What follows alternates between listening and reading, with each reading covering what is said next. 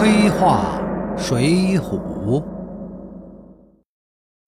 黄文炳，黄前副市长，看到在押犯人堂而皇之的在公共场合发表触犯大宋刑法的反动言论，自然理所当然的应该要揭发。更何况呢？于是他还希望蔡市长能帮他能官复原职呢。要复职，当然需要有立功的表现。呃，换句话说，要是宋江处在黄潜副市长的位置上，他会怎么做呢？本人以为啊，这要看这反诗是谁提的。如果是梁山一百零八人之内的，估计宋江会偷偷的将反诗抹去，然后再直接间接的告诉提诗人：若非我宋哥哥给你摆平了这件事儿啊，兄弟你麻烦可就大了。那位兄弟肯定会感激涕零。这就又是及时雨的一件美事之一。这若是梁山一百零八人之外呀，估计宋江多半会采取同黄文炳同样的做法。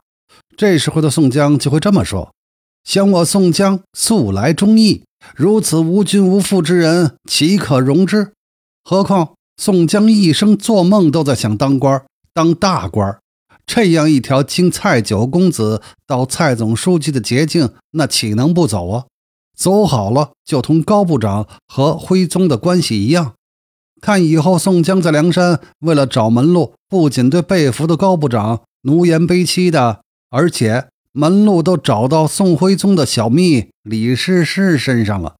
若现在在江州就有这么个机会巴结上蔡总书记，而且弄好了啊！当官的概率还极大，各位以为我们宋大哥会怎么做呢？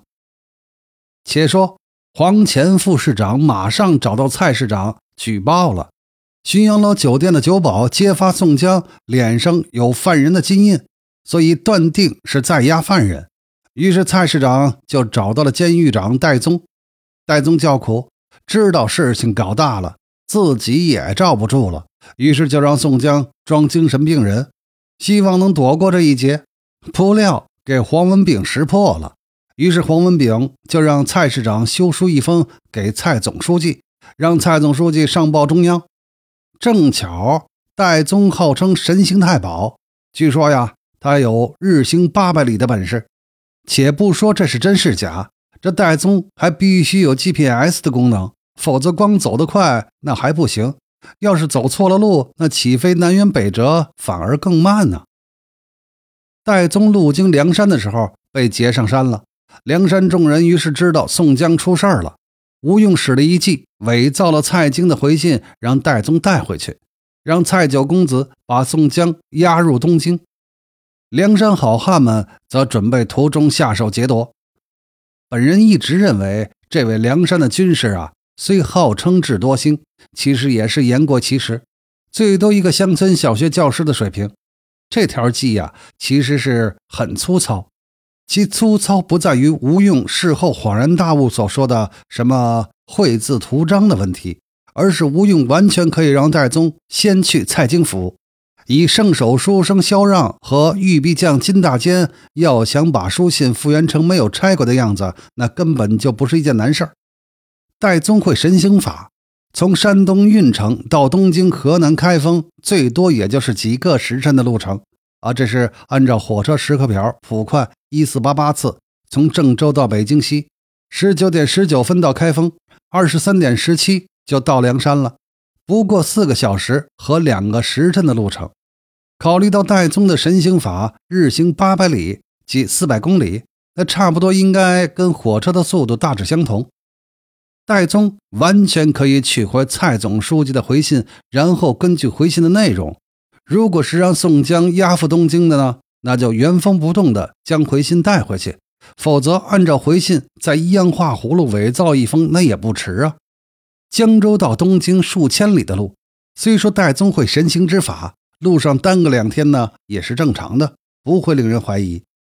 果然，戴宗带的伪信又被黄文炳识破。但真正的破绽是蔡市长炸戴宗蔡府门子的长相，戴宗说不出来。这下戴监狱长也折进去了。重刑之下，戴宗只得招了。假信从梁山而来，看来这位日后梁山的情报头子的骨头也不怎么硬。事情牵涉到了梁山，一方面坐实了对宋江的指控，那另一方面呢，也颇为棘手，因为牵涉到了梁山这样一个大黑帮，所以蔡九公子就和黄前副市长商议，将戴宗和宋江就地正法。办案的黄检察官因为同戴宗关系不错，就有意拖了五天，于是定于第六天午时三刻在十字路口开刀问斩。就在宋江和戴宗要受刑的时候，梁山好汉们由晁盖带队，共十七条好汉及数百小喽啰赶到江州劫了发场。从时间上来说呀，这是有问题的。从江州所在的位置，差不多呃江西九江一带，到山东梁山，差不多八百公里路程。根据普快一六二六次赣州到北京西的火车里程表来算。戴宗差不多走两天，梁山众人呢是戴宗走后第二天发现伪信上的破绽才出发的。戴宗到了江州后，蔡九公子又耽搁了一两天，这才由黄文炳发觉破绽，然后将审讯戴宗。黄检察官帮忙将行刑日期拖到了第六天，这才执行。也就是说啊，从梁山人马出动到赶到江州间，仅走了八天的时间。这是什么概念呢？也就是说，每天要走两百里路。